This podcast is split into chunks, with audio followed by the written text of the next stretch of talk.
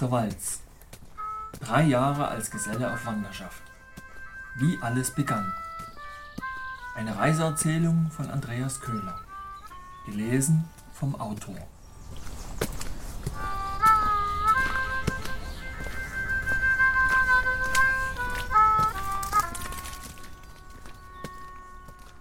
Erstes Kapitel.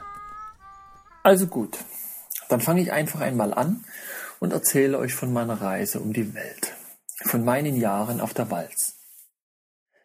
Zwar weiß ich nicht, wohin es mich führt und ob ich auch durchhalte, doch sicher ist, dass es mich irgendwohin führt.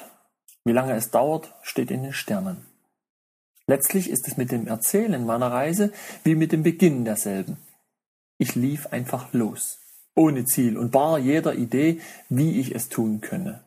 Auch sah ich keinen Weg als den, der drei Schritte vor mir lag.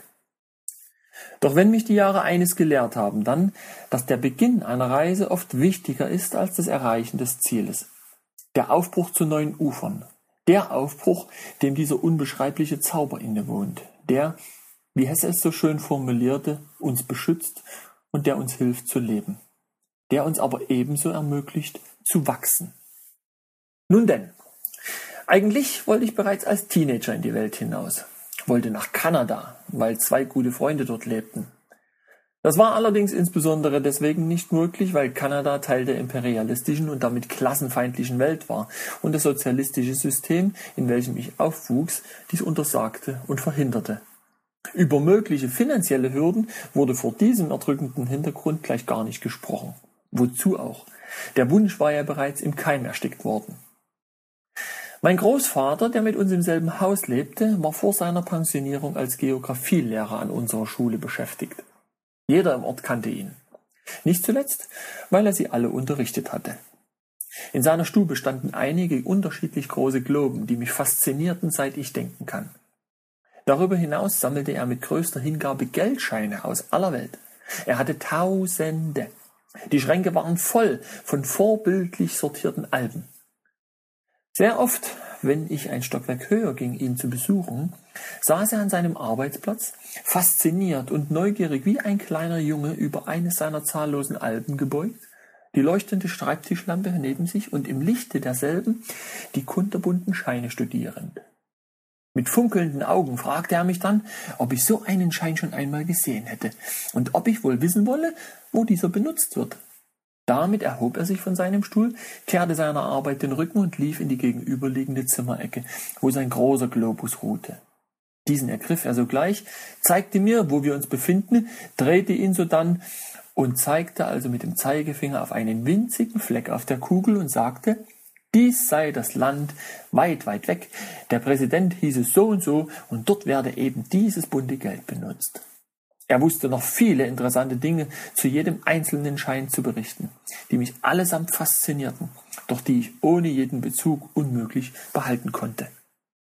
Im Laufe der Jahre erfuhr ich auch, dass er in seiner Jugend als gelernter Schlosser wegen Arbeitsmangel auf Wanderschaft ging.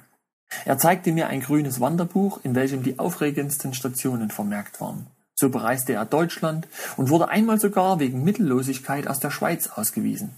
Auch wusste ich, dass die Hochzeitsreise meiner Großeltern nach Venedig führte. Dies waren in meinen Ohren alles fantastische Orte, unerreichbare Orte, weil sie allesamt außerhalb unseres Systems lagen.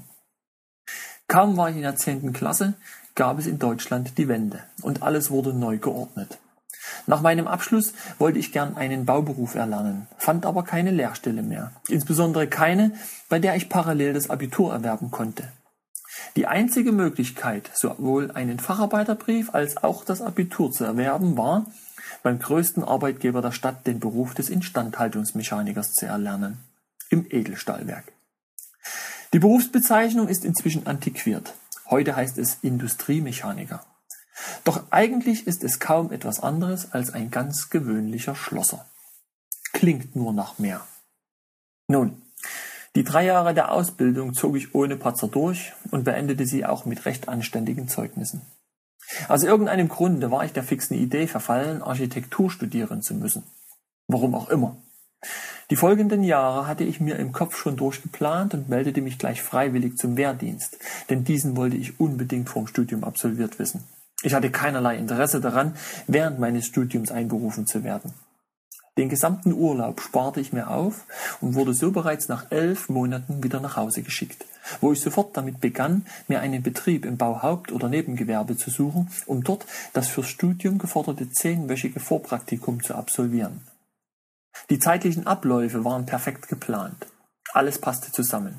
Ich würde das Praktikum noch vor Studienbeginn beenden. Ich glaube, es waren elf verschiedene Betriebe, denen ich eine Bewerbung schickte. Es war alles dabei, was auf einer Baustelle zu finden ist. Nach etlichen Gesprächen entschied ich mich für den Betrieb, der mir das meiste Geld für meine unqualifizierte Hilfe bot. Es war eine Dachdeckerei und ich bekam 12 D-Mark pro Stunde. Nur zum Vergleich. Der Maurer wollte mir nur 3,60 Mark geben. Die ungewohnte Arbeit machte irgendwie Spaß und die Wochen verstrichen. Und als die zehn Wochen ihrem Ende entgegengingen und nachdem alles bisher wunderbar gepasst hatte, passierte etwas, womit ich nicht gerechnet hatte, nicht im geringsten. Jahre später hörte ich einmal einen Witz, der erzählte, dass die sicherste Methode, Gott zum Lachen zu bringen, jene sei, einen Plan zu machen. Damals wusste ich noch nichts davon, doch Gott lachte, und ich bekam keine Zulassung zum Studium. Weil ich mich nicht von zu Hause forttraute und auch nur ein Fachgebiet studieren wollte, bewarb ich mich auch nur an einer Fakultät und auch nur für diese eine Fachrichtung. Erfuhr allerdings, dass es nur ganze 60 Plätze gäbe, denen jedoch über 600 Bewerber gegenüberstünden und ich es mit meinem Zeugnis nur auf Platz 152 schaffte. Und Gott lachte immer noch.